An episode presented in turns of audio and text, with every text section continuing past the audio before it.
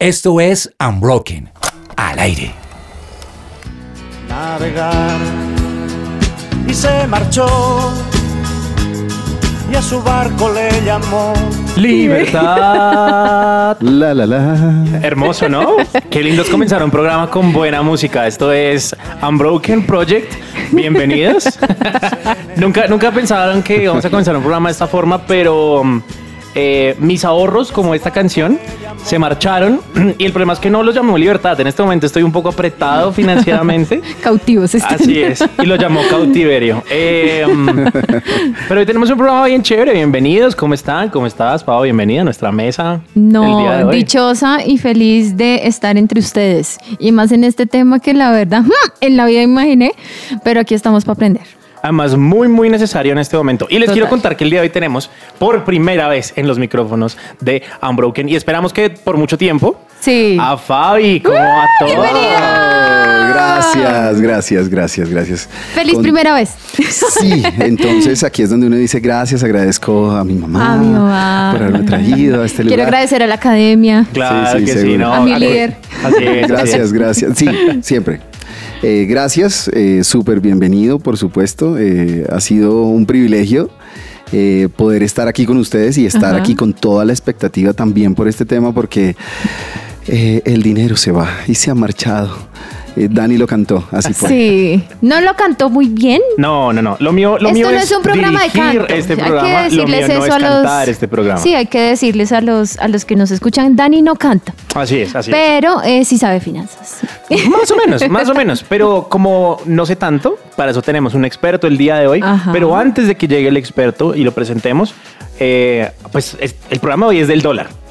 ¿A ustedes cómo les ha ido con esto del dólar? ¿Les ha ido bien? ¿Les ha ido mal? Uy, yo creo que sí afecta, digamos, mi carrera tiene que ver mucho con, el, con la tecnología y todo este tipo de, de equipos electrónicos y demás, y claro, ha pegado. Duro, duro. También, eh, mi trabajo eh, fuera de, de la radio también está muy vinculado con el tema del dólar y nos está afectando, por supuesto. Pero bueno, somos colombianos, nos traen detalles y nos traen tips, este súper invitado, vamos a aprovecharlos. Así es, así es. Yo siento que hay, hay mucha desinformación, hay mucho miedo, hay eh, muchos comentarios que uno escucha en redes sociales, unos aquí, otros allá, eh, el amigo en, en la cafetería, el papá en el almuerzo, sí, todo, todo relacionado con comida, porque este programa también está relacionado al problema que vamos a tener Y con hoy la venimos a, decirlos, a decirles, perdón, no teman. No, Aquí están así es, así es. Pero si ya están listos, entonces saquen su cuadernito, su calculadora, pónganse esa camisa financiera. ¿Saben cuál es la camisa financiera? No, ¿cuál ¿Existe es? todavía Sí, la camisa financiera? Exacto, exacto. ¿Existe? Exacto. Ay, soy la más chiquita de la mesa. La, la camisa financiera, para si de pronto usted es muy joven, la camisa financiera es una camisa azul de rayas, el cuello es blanco. Eso es la camisa obligatoria de todo contador, ¿cierto? Uy. Entonces consíganla porque hoy vamos a tenerlo. Cachín. Y así es, y paren oreja porque estamos a punto de comenzar. Esto es Unbroken Project.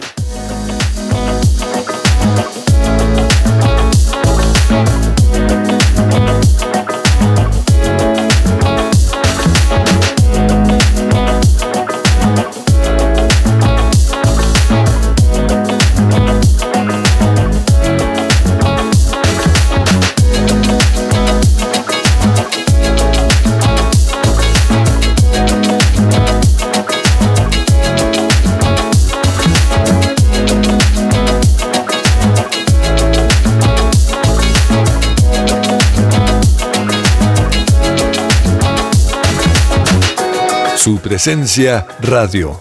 Bueno, y estamos de regreso entonces con este programa de Unbroken. Y vean, el invitado que tenemos hoy no solamente sabe de finanzas, Además, es profesor de finanzas de la Universidad Politécnico Gran Colombiano. Entonces creo que es la combinación perfecta porque necesitamos aprender y necesitamos a alguien que sepa enseñar. Entonces, permítanme presentarles a Iván Tunjano, ingeniero industrial, especialista en administración financiera, magíster en dirección y asesoramiento financiero, asesor financiero, director financiero y docente. ¿Algo se me escapa, Iván? No, no, ese es toda, toda una vida dedicada a las finanzas. Maravilloso, maravilloso. Am, También cocina, también barre el muchacho, todos. O sea, sí, sí. Variedades. O sea, hay algo que... Plancho. Muy bien. ¿Y plancha bien? Plancho bien. Sí, sí, aquí no lo pueden Podemos ver, corroborar, lo pero, su camisa está cuenta, sí. perfectamente planchada. Exactamente. Tienen que entrar al yo. Instagram de... Ah, mentira, no. no tenemos tipo de servicios acá, perdón. Planchados.com. Ah. Así es, así es. Si quiere, comencemos con una pregunta de calentamiento y solo por curiosidad. Uno, ¿cómo pasa de ser ingeniero industrial a ser financiero? Bueno, eh, alguna vez vi un discurso de Steve Jobs eh, donde creo que muchas personas lo vieron cuando estuvo en una universidad diciendo que en ese discurso era lo más cercano que había estado a una graduación. Y él cuenta su historia de cómo se metía a unas clases de, de taquigrafía y cosas que no sabía que le gustaban, pero que no sabía cómo las iba a utilizar. Finalmente viene inven- la invención de la computadora y, y él dice, bueno, si, si Bill Gates no se hubiera copiado eso, pues básicamente las computadoras no tendrían tantos estilos de, de letras. Y al final concluye diciendo, hay que conectar los puntos. En la vida hay que conectar los puntos. Y yo soy fiel creyente de eso. eh, porque pues me pasó, yo realmente no, no pensaba estar en finanzas. Conecté los puntos de, de algunas materias que pensaba que no me servían, como contabilidad, eh, un sector de la economía que es el, el sector financiero, que yo decía, pues como que no le agrega tanto valor a la economía. Y finalmente me di cuenta que sí, era porque no lo entendía. Eh, la vida me llevó a una firma comisionista y allí pude aprender ese- sobre ese mundo y, y lo entendí. Y entendí que sí funciona, que, que ayuda, que construye y que todos a la final pues ponen su granito de arena. Entendí de finanzas un poco más y me apasionó completamente.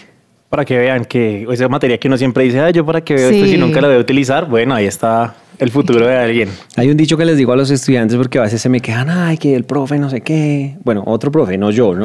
Claro. Pero pues Sí, en trato de ser otras universidades confidente, trato de ser como a un amigo de otro país. Sí, sí, sí. sí. Entonces yo les digo, bueno, miren, tranquilos. ¿Por qué se estresan? Mire, hasta de los profesores malos uno aprende. O sea, su Es- merced es el es la usted es el profe chévere. Trato de serlo, trato Ah, de bueno. serlo. Y es que hasta de las cosas malas se aprende. Así es. Y para eso estamos acá, porque tenemos una situación que para muchos puede ser mala, pero queremos venir a aprender, ¿cierto, Pau? Total. Últimamente, yo creo que hemos visto en las noticias, y, es- y no es secreto, es un, es un tema ya que nos repercute alrededor del mundo, y es la subida del dólar. ¿Qué tan grave es esto, Iván?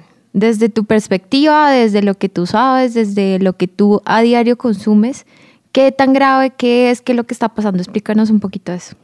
Bueno, definitivamente sí es un tema, digámoslo, grave para, para la sociedad colombiana, porque finalmente somos una de las monedas de la TAM más devaluadas.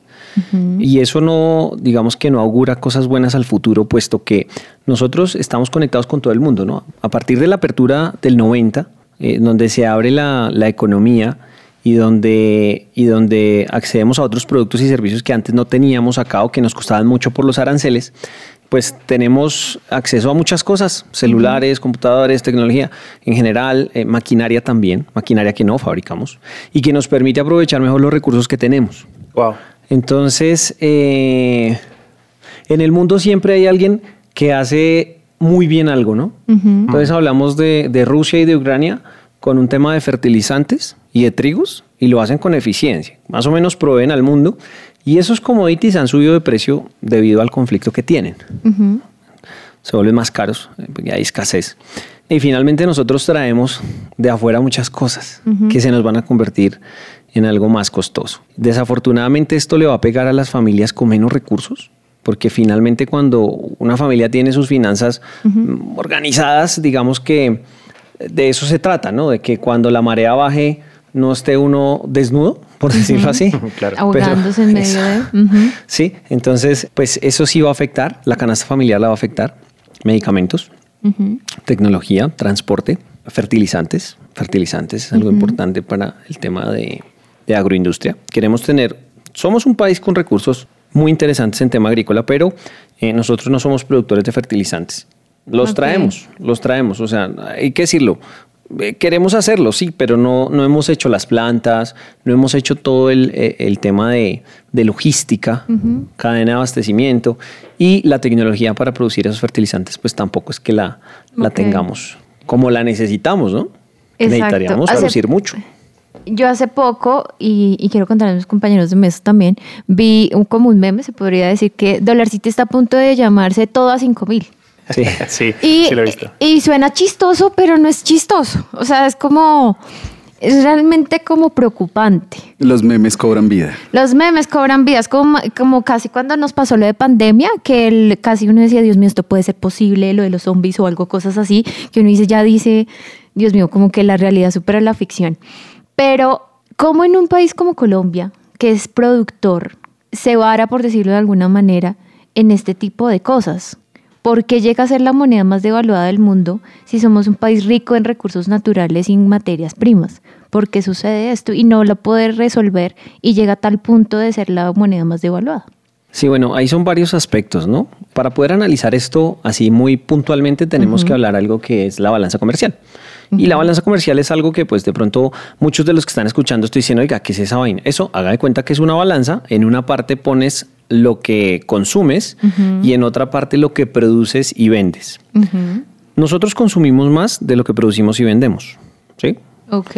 Y en ese sentido, pues eh, hay que decirlo, no producimos tanto porque no estamos tan tecnificados. Yo tengo una anécdota muy, muy curiosa y es que si tú te pones a hacer un viaje de Connecticut a, a Niagara Falls y configuras tu Waze eh, que pague menos peajes, vas a pasar por un montón de pueblos que son Smallville, no sé, Smallville. Yo, yo, yo vi eso y dije Smallville porque es más o menos una familia con una granja gigante, con unas máquinas que operan solo la familia. O sea, y, y, y el caso no son muchos operarios, pero son capaces de producir toneladas de, de alimento, pues. Claro.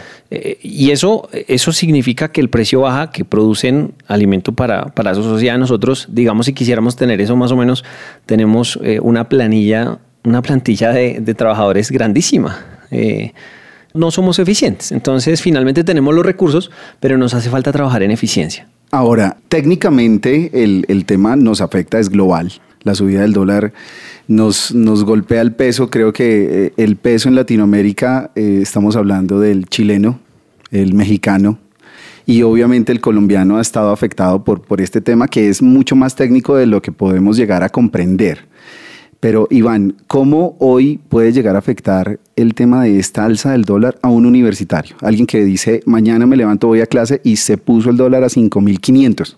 Sí. Dios no quiera, jamás. Que no pase, que no pase por favor, pero bueno, ¿qué le va a afectar? Pues miren, eh, los productos de la canasta familiar van a subir porque nosotros producimos alimentos, pero eh, esos alimentos necesitamos insumos y esos insumos muchos los traemos, ¿no? Un tema, por ejemplo, todo lo que tiene que ver con sistemas de riego para volver más eficiente la producción, todo eso es importado, Eh, no, fabrica, no tenemos fábricas acá.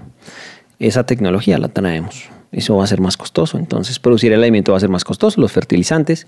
Así que cuando se vaya a ir a, a- a comer la empanadita, ¿cierto? Yo, en mi época, En habían empanadas hueco. de.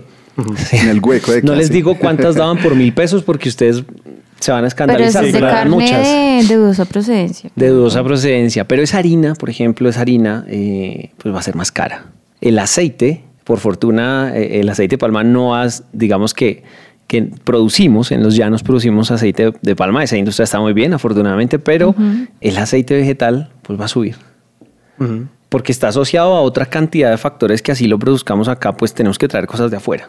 Los carros, por ejemplo. Un repuesto de un vehículo de transporte, aquí no fabricamos tractomulas, entonces nos va a tocar comprarlo un poco más caro. Las llantas, por ejemplo, no tenemos, digamos, ese, ese proceso para fabricar. Y llantas se gastan, todos esos recorridos Claro. se gasta bastante. Y todos esos pequeños detalles van a hacer que sea más caro todo, transportar, va a ser más caro producir, los empaques también. Entonces, toda esa, toda esa cadena lo que va a hacer es que la empanada va a salir más cara. ¿Ya? A ese universitario le va a afectar ahí, pero no solo eso, también en, en todos los insumos que necesita para desarrollar su, su actividad de aprendizaje. Computador va a ser es en dólares. Eh, Creo que lo más golpeado va a ser eso, ¿no? Como esos- ese tipo de cosas tecnológicas que necesitamos Tecnología. para estudiar. Mu- Muchos insumos, por ejemplo, los que están en carreras de química, tienen que comprar insumos, eh, materiales químicos que a veces son, eh, no producimos acá, no sé, algo básico, pero que no producimos. Medicamentos, por ejemplo, más costosos también.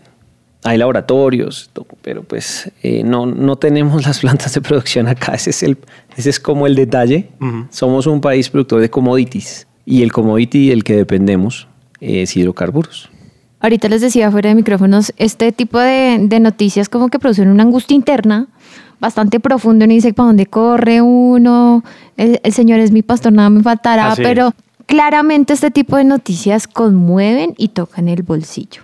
En tu experiencia, en todo lo que nos has contado en este momento, nos asustamos. O sea, yo cuando, yo cuando realmente veo todas estas noticias me veo como en la película de Monster Inc. ¿Se acuerdan? Que le dicen al, al experto, ¿usted cree que es momento para entrar en pánico? Esa misma pregunta se la hago Iván hoy. ¿Usted cree que es momento para entrar en pánico? Eh, no, pasa como en Monster Inc. eh, que dependían de los gritos. Sí. Y luego pasamos a depender de, De esta la risa. De la risa, Qué sí. bueno, qué bueno que pueda pasar eso. Sí, pues, pues eh, yo creo que esa es, esa, es, esa es la mirada que le tenemos que dar. Sí, podemos Ok. darle la otra, claro. O sea, nos reímos. Sí, no podemos decir. O gritamos. Podemos decir, podemos decir, no, ya de ahora en adelante dos miembros de la familia viven afuera y trabajan afuera y, y, y- y ¿cómo se llama eso? Fragmentamos la familia, pero de, de eso no se trata. Ok. Eh, se trata de cambiar los, los, los gritos por las risas. Y ahí yo les diría, claro, la situación es apremiante, pero pues hay que comenzar a, a saber qué es la balanza comercial. ¿Cierto? Porque nosotros tenemos una balanza comercial negativa y la hemos tenido históricamente una balanza comercial negativa ser sinceros con nosotros y decirnos, bueno, sí, voy a, voy a, voy a hacer una, una cosita, un detalle del café. Somos un país de, de productor de café, pero lo hacemos como lo hacíamos hace cuántos años. Es decir, vi, vi café con aroma de mujer y me doy cuenta que si voy ahorita a una, a una, a una cultivo de café hacen lo mismo y no han tecnificado. Tenemos que ser sinceros en que hay que tecnificar, ¿cierto? Entonces sí hay aprovechamiento. Sí se puede dar aprovechamiento, por ejemplo, los cultivos de flores de la sabana del- de, Medellín, del alrededor de Medellín, eh, pues con un dólar a 5 mil están felices. Y eh, ese sector debería fortalecerse, así como otros sectores agrícolas, pero que desafortunadamente no tienen la tecnología para aprovechar esto de la manera que se debe aprovechar. Entonces ese es momento de pensar de, bueno, los proyectos de ahora en adelante, pues ojalá no sea commodity, sino que sea producto terminado. Eso no va a pasar de la noche a la mañana, pero ya tenemos que pensar en eso, porque puede cambiarnos la vida, cambiar ese pensamiento. Ahora, un colombiano se sabe levantar de cualquier situación. Ah, Yo creo que eso sí. somos, somos eso. Así nos conocen en afuera también. Sí. Echados para adelante.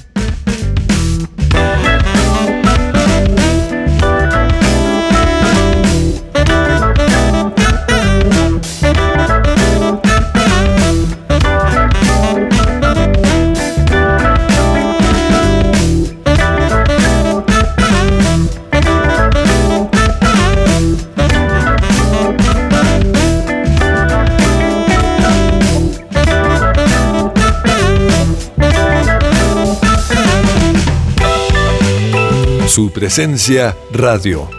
Yo creo que hay una cosa que nos quedó faltando del, del bloque anterior que, que quisiera, y es, eh, mientras que un universitario se come una empanada, ¿cómo podría explicarle a su amigo lo que está pasando con el dólar? Y que le interese. Que sea chévere, ¿no? Sí, Claro, claro. claro, claro. Un datico ahí empanadero, como... No puedes copiarte de Monster Inc. Ya te dices esa Ya mitad, esa pero referencia no. se puede. No se puede. Así es, así Pensemos es. en una familia, ¿cierto? Pensemos en una... Somos una familia, los colombianos somos una familia, ¿cierto?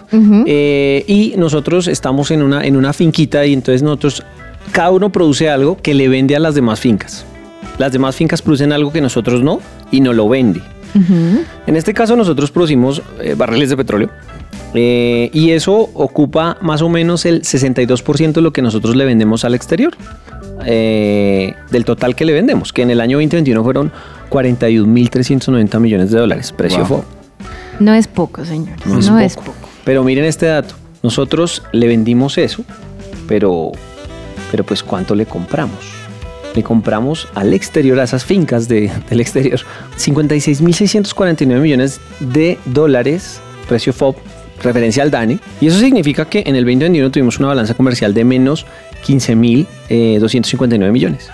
En agosto de este año ya tenemos una balanza comercial de menos 9.373 millones. Pero ese 9.373 millones se puede agrandar mucho si nosotros decimos que de lo que ocupa el 62% de lo que vendemos afuera ya no vamos a producir. Que además no tenemos ya, ya, ya con qué reemplazarlo.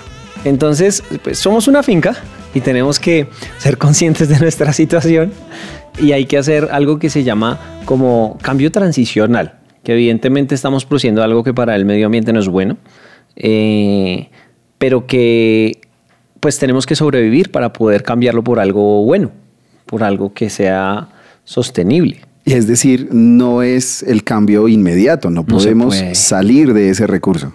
No, en- entraríamos a, a poner a, todos nuestra, a, a toda nuestra familia a aguantar hambre, ¿no? Porque finalmente nos encerramos en nuestra finca y pues lo que producimos no nos alcanza Y, y es la evidencia de la balanza comercial de, de cuántos años que siempre ha sido negativa. No tenemos las mejores carretillas, por decirlo así, no tenemos las, las mejores herramientas para producir las otras fincas ya, ¿cierto? Yo no sé si jugamos alguna vez SimCity, yo jugué SimCity sí, eh, sí. O, o juego de imperios, que uno se conectaba a ese computador toda la noche jugando con los amigos y era súper divertido, pero era evolucionar. Entonces empezabas con, una, con, con un granero y luego entonces con unos recursos los podías volver un granero más productivo. Y así era que luego llegabas a la, a la era de las artes, a la era de, de la, de la pólvora y se desarrollaba eso y ya llegabas a un tema de tecnología. Eso es lo que, lo que pasa. Esa finquita de SimCity, eh, eh, bueno, no, eso es de, de imperios, perdón, eh, es la que tenemos ahora. Y así es que lo, es la forma de entenderlo. Pero en esa muy buena analogía del- de, del- de imperios, en imperios tenías que darle recursos a todos, es decir, al que iba por el agua, al que iba a la minería, al que estaba cazando. ¿Estamos preparados para darle a todos ese beneficio? Porque finalmente estamos abandonando recursos por quitándole recursos a unos que lo necesitan para darle a otros. Claro. No, y ya, y ya, y ya digamos que, digámoslo así, metimos la pata. porque porque en, en estos, en estos días que el dólar ha, ha subido tanto y que el peso se ha devaluado tanto, más o menos, pues la deuda externa, lo que nosotros debemos en dólares, que no es de capricho, es porque necesitamos financiación y a veces el que nos presta plata pues se siente más tranquilo que sea en dólares, que es una moneda fuerte, pues tenemos que emitir en dólares. Más o menos eh, aumentó 100 billones, o sea, cinco veces lo que la Oh reforma tributaria busca. Wow. Entonces es como que además nos estamos saboteando, ¿sí? O sea, tenemos nuestro juego de imperios, pero nosotros nos estamos autosaboteando eh, el desarrollo. Se aprobó la reforma tributaria aquí en Colombia. ¿Qué tanto va a salvar esto? ¿Qué tanto va a ayudar? Como colombianos, ¿cómo podemos ver esto como un, como un plan para que salve la economía? ¿O cómo es esto? Explícanos un poquito qué pasó en esa o qué va a pasar a raíz de esa reforma tributaria. Bueno, esas reformas tributarias buscan resolver un problema que hemos tenido y que ha sido más por la conciencia que yo creo que acá todos, todos los televidentes tienen muy claro el tema de, de que uno, uno aporta a su sociedad, aporta Ahora, su... perdón, te interrumpo. Esta reforma es necesaria. Sí, sí, claro. Ok. ¿no? Y, necesitamos una reforma pension- pensional urgente que no sea una reforma para tapar un hueco con, abriendo otro hueco. Pero, pero bueno, ese es un tema de discusión larguísimo. Pero, pero sí, hace falta dinero. Hay que decirlo, hace falta dinero. Eh, se ha polarizado tanto el país que esas reformas han sido supremamente difíciles de hacer, difíciles. No está mal, digamos, que, que se haga una reforma y que se busquen recursos, porque se ayuda a distribuir, lo que hablábamos de cómo podemos distribuir mejor la riqueza. Ujú.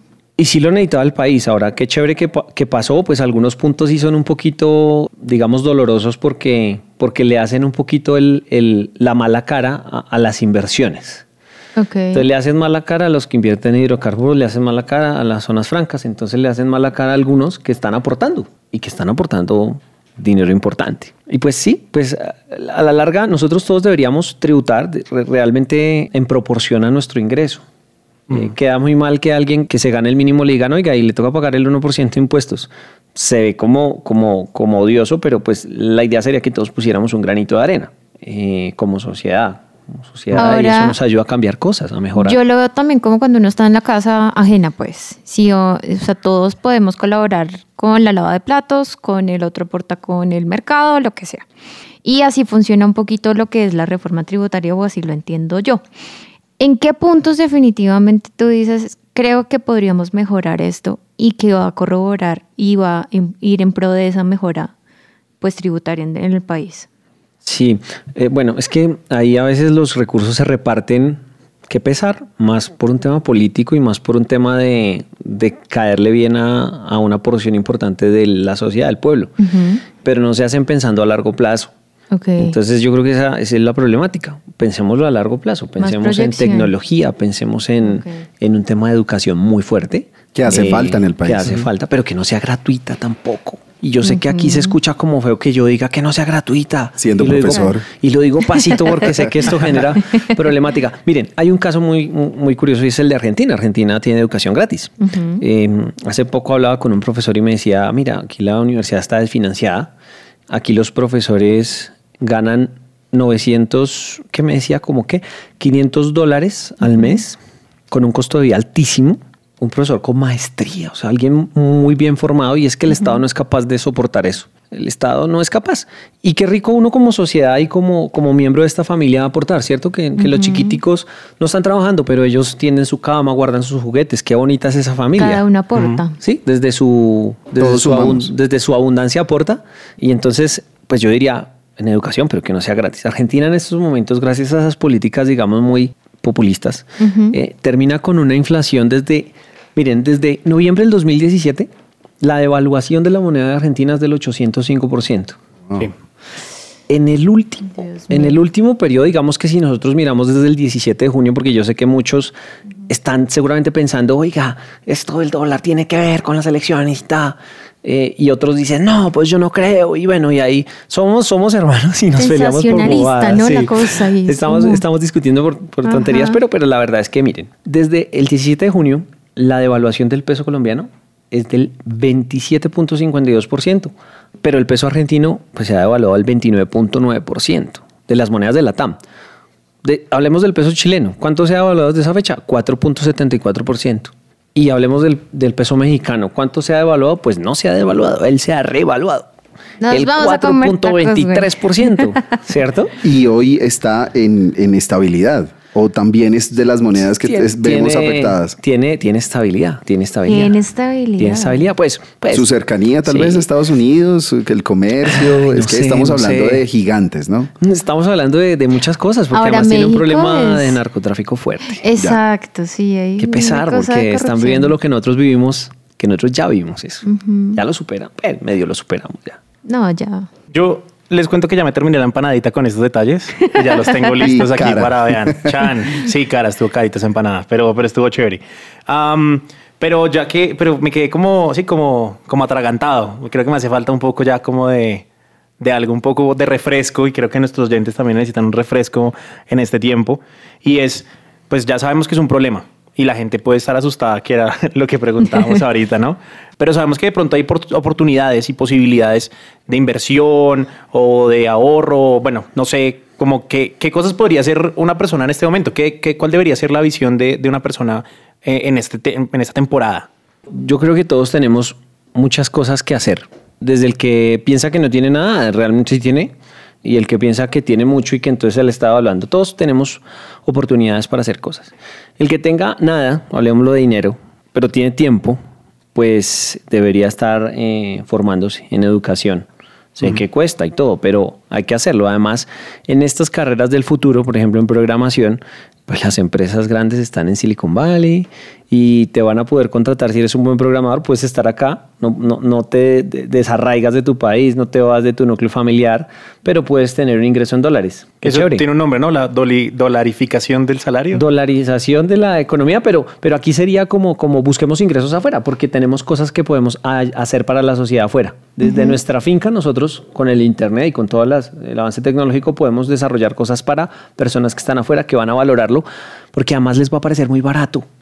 Si fabricas algo, por ejemplo, muy bonito, un producto terminado, muy bien hecho, muy bien eh, consolidado, pues podrías buscar un canal de exportación. Claro, que para eso te toca tener una estructura grande, pero pues habría, habría oportunidad de pensarlo.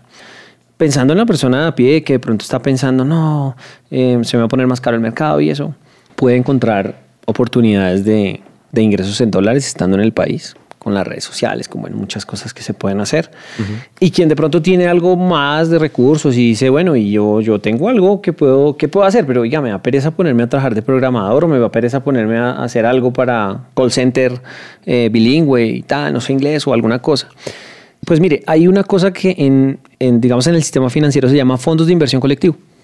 Y hay unos fondos de inversión colectivo que su propósito de inversión es O sea, no estamos Dólar. hablando de nada de pirámides, no, esto es otra no, cosa. No, por regulado, regulado, vigilado por la Superintendencia Financiera de Colombia. Ahora, Todo es si- legal. Todo es legal. Si a usted le ofrecen un fondo de inversión colectivo y no es vigilado por la Superintendencia Financiera de Colombia, pues más o menos Está subiendo la pirámide. está, está, está, Estás- está entrando en una... subiendo al bus de la ilegalidad. Exacto, no. Tiene que ser eh, vigilado por la superintendencia financiera. Busca un producto que esté, por ejemplo, invirtiendo en acciones en dólares, un fondo global, y de ahí tiene un cubrimiento con la devaluación. Si la devaluación sigue creciendo, pues si usted se metió ahí, pues chévere. Ahí esos fondos pueden invertir desde un millón de pesos. Wow. Es fácil.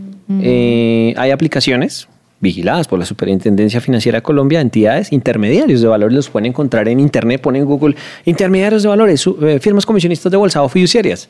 Y ahí busca fondos de inversión colectivo. Y hay un montón de cosas, de productos que hay ahí, de fondos de inversión colectivo, cada uno se de una forma de invertir. Y, y, pues puedes poner los recursos ahí y, y digamos que asumiendo riesgos, obviamente, estar en dólares. Hay una cosa que en finanzas aprendí, pero, pero ya los abuelos lo decían desde hace muchos años. Siempre lo han dicho. Un pensamiento ancestral. Un- es un pensamiento ancestral. sí. Eh, y es la diversificación. Sí, no poner todos los huevitos en la misma canasta. Eh, Esa es, esa es una de las claves. Esa es una clave que todos hoy en día tenemos que tener muy claro. Y es diversifica. Diversifica tus inversiones, porque, bueno, ya está bien que nos hablaron de gastos hormigas y el no sé qué, y el ahorro y está tan importante que es, sí, muy importante, pero yo les digo algo, las finanzas personales no son gastos hormiga y ahorro, es inversión a largo plazo y diversificación. Ok. Y uno la diversificación la puede hacer, no, no tiene que ser dueño pues de las 10 bodegas y entonces compra una en una ciudad, otra en otra, ¿sí? No, desde chiquito también puedes hacer una diversificación, digamos desde que estás eh, saliendo como profesional o estás estudiando y tienes un trabajo, porque seguramente eh, tienes la economía del universitario que vende algo, ¿no? Sí, Un- claro. Un dulce Ay, o algo. Eso también quería tocar, exacto, el punto, porque somos universitarios, estamos muchos con presupuesto de papá o mamá o de los dos, y papá y mamá se están esforzando mucho. Muchos se ayudan con gomitas, con, con yo le ayudo a hacer el trabajo y todo eso. ¿Cómo un universitario puede asumir esta crisis financiera como debe hacerlo? O sea. ¿qué debe tener en cuenta y qué puede hacer? ¿Es momento de invertir o cómo podría hacerlo? El estudiante, tiene que vender, el estudiante tiene que vender las tareas ahora en dólares, ¿no? Entonces, Sí, claro. Ahora sí es en Sí, dólares. ahora el trabajo sería en dólares. ¿Tú dólares, qué opinas? No, miren, yo, yo, yo, yo creo que... O sea, Neki no, ¿cómo Claro. así? Voy a Cuéntame. hacer PayPal, una- solo PayPal. Voy a hacer una crítica, voy a hacer una crítica acá. Mis estudiantes yo los veo vender en, en clase, ¿sí? Ah, ok. En mi época yo vendía, ¿no? Entonces yo no, yo no podría ser tan hipócrita de decirle a mi estudiante, en el Ay, el manual está profesor es así prohibido". de odioso, Yo no sí. digo, yo, yo me quedo callado. Yo, vea, ¿sabe qué voy a hacer de cuenta? Que no vi ese delito. Y usted siga su camino. Pero, pero algo no me gusta, algo no me gusta. Y es que solo son gomitas. ¿Que no te dan pero a ¿por ti? qué no diversifican? No, dulce además, algo que no es bueno para la salud. De traerle algo ¿Dónde al la- profesor. ¿Dónde está la...? Para eso la- aplica el nuevo impuesto, señor. Claro que sí. Sí, pero ¿dónde está esa alimentación funcional? ¿Dónde estamos leyendo de, de- de la alimentación funcional? No tanto de luego depender de los medicamentos. O sea, venden gomitas y luego que van a vender insulina. O sea, ¿a usted le gustaría que pasaran el pollo, Que diversifiquen, que, que el, el diversifiquen. Brócoli? A ver, algo No, así. Que diversifiquen, no sé. Cheesecake saludable. o- Sí. Sí, una cosa saludable. Corrientazo. azúcar. Sí. Una cosa que diversifiquen, que diversifiquen porque, porque es que solo gomi vieron al vecino, al compañito vendiendo gomitas, no saben que le iba bien y el otro hace exactamente lo mismo y no estamos diversificando.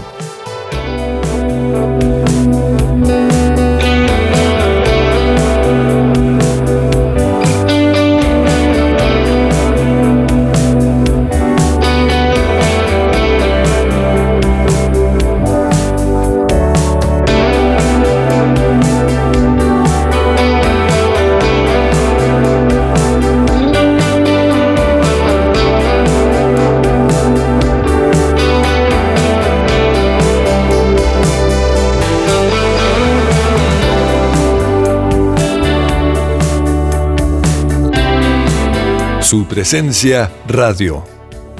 O sea que al universitario le hace falta es ver cómo va más allá de la gomita Sí, vaya más allá de la gomita, total. y que de verdad plantee otra idea de negocio que le dé obviamente más plata y no se limite a eso. Claro, y es que miren, nosotros, eh, al- alguna vez alguien que tenía mucho dinero, yo tuve un emprendimiento que me fue muy mal y sufrí mucho por eso.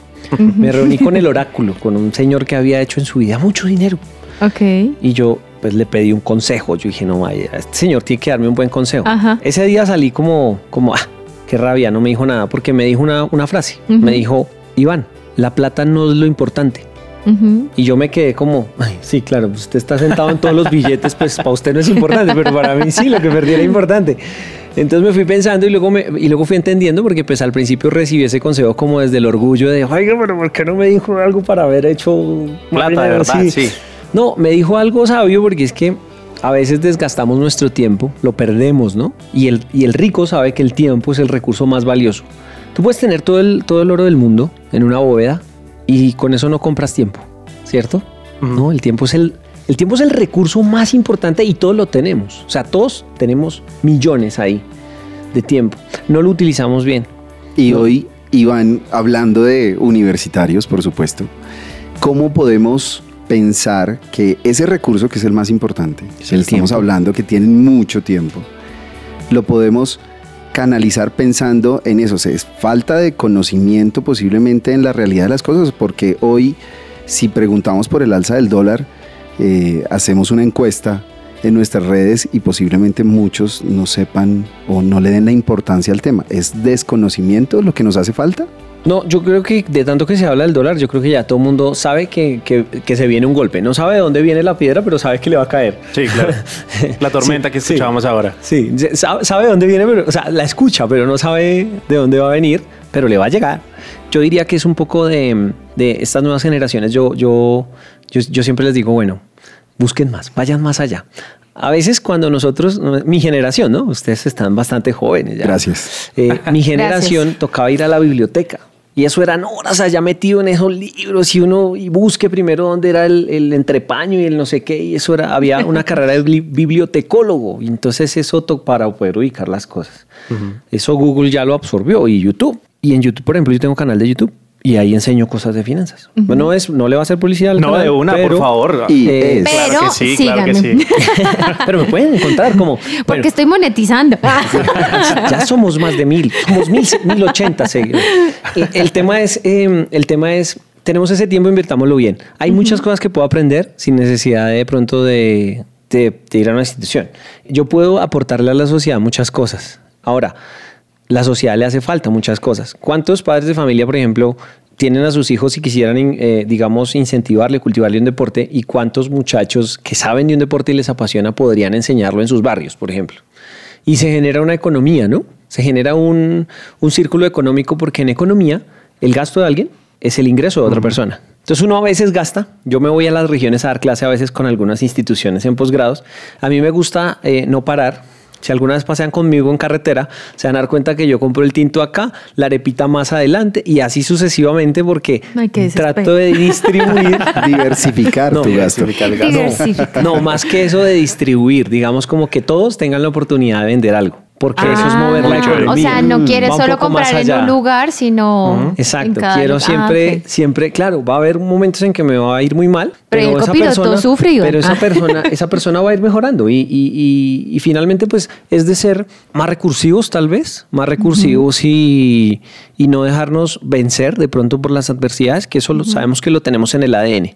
Saquen ese poder super saiyajin que tenemos y creen cosas innovadoras. O sea, nos hace falta es curiosidad. Ir más Sí, allá. Arriesgarnos, tal ver vez. más allá de la nariz.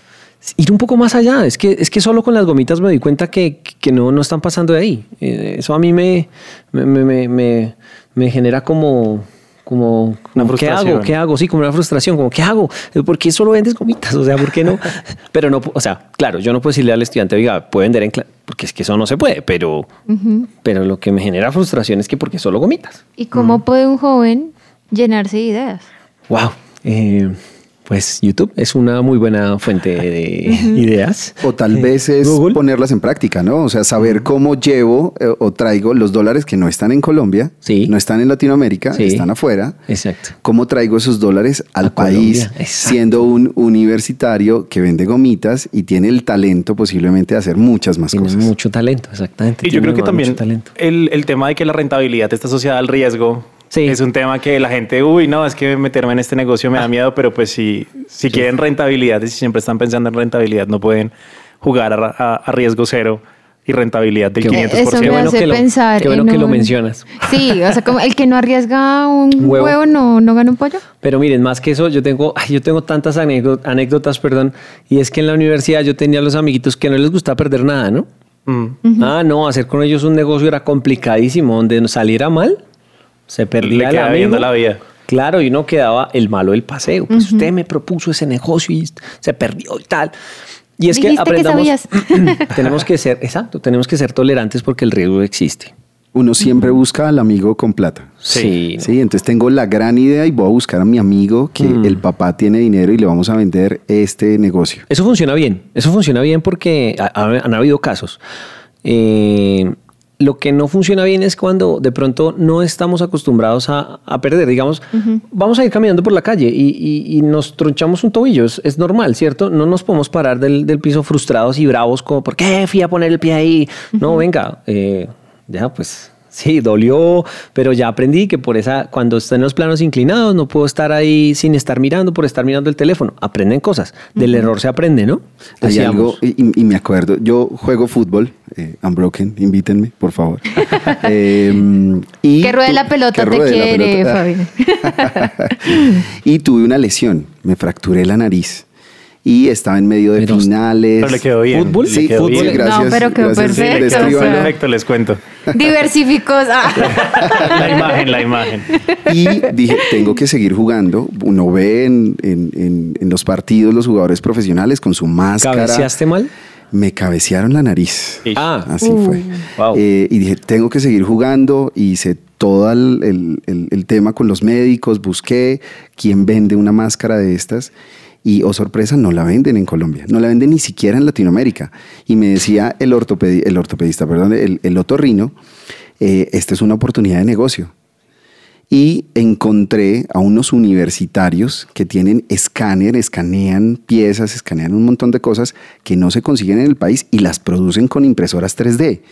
Y son universitarios que curioseando encontraron esta posibilidad. Entonces, yo creo que el talento está a partir de una necesidad, a partir de una oportunidad. Hay que verlo como lo que tú dices, ver un poco más allá, ¿no? Claro, claro, y, y aprender a, a- a lastimarse la nariz y a, y a recuperarse. Es que esa, esa resiliencia, yo creo que hace falta esa clase ahí en las universidades para que los estudiantes no, no sientan, están viviendo buenos tiempos realmente. Entonces son malos tiempos, realmente es más fácil que, que cuando mis padres estudiaron o cuando yo estudié.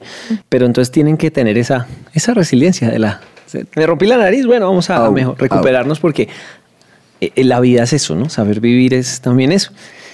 Y saber que tienen algo súper valioso que es el tiempo, pero mega recontra valioso. Y el talento, sumado al talento colombiano, porque más tienen ese ADN.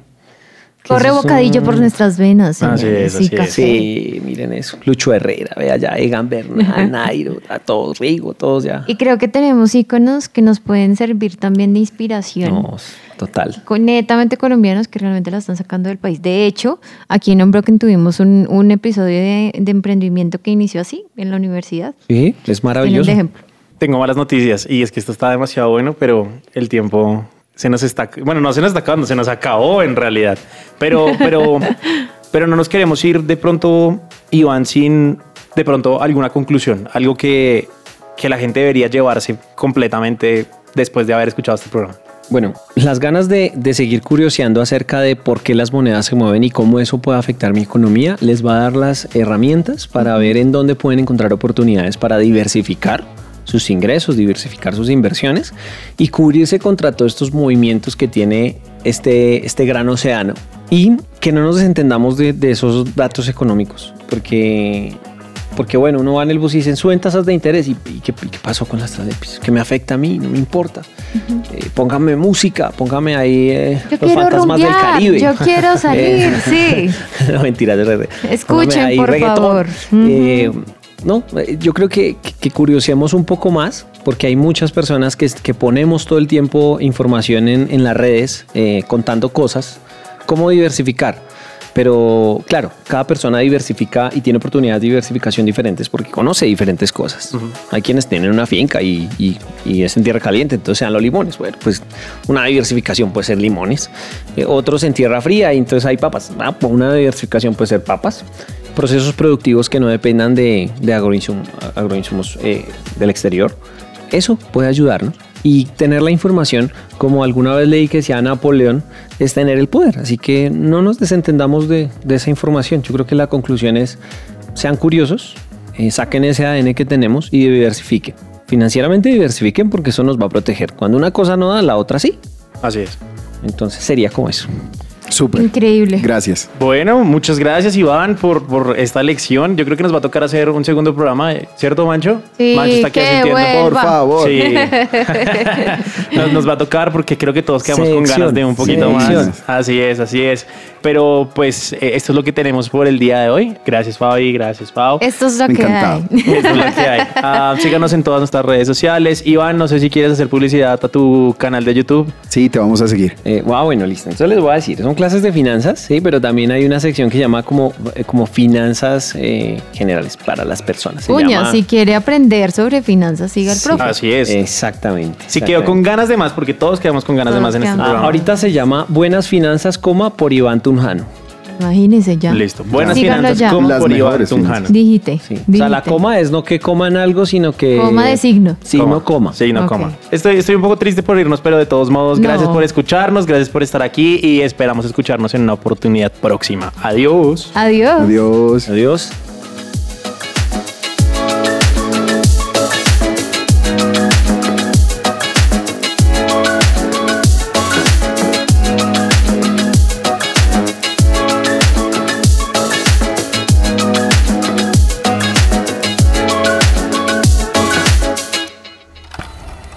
Somos Unbroken.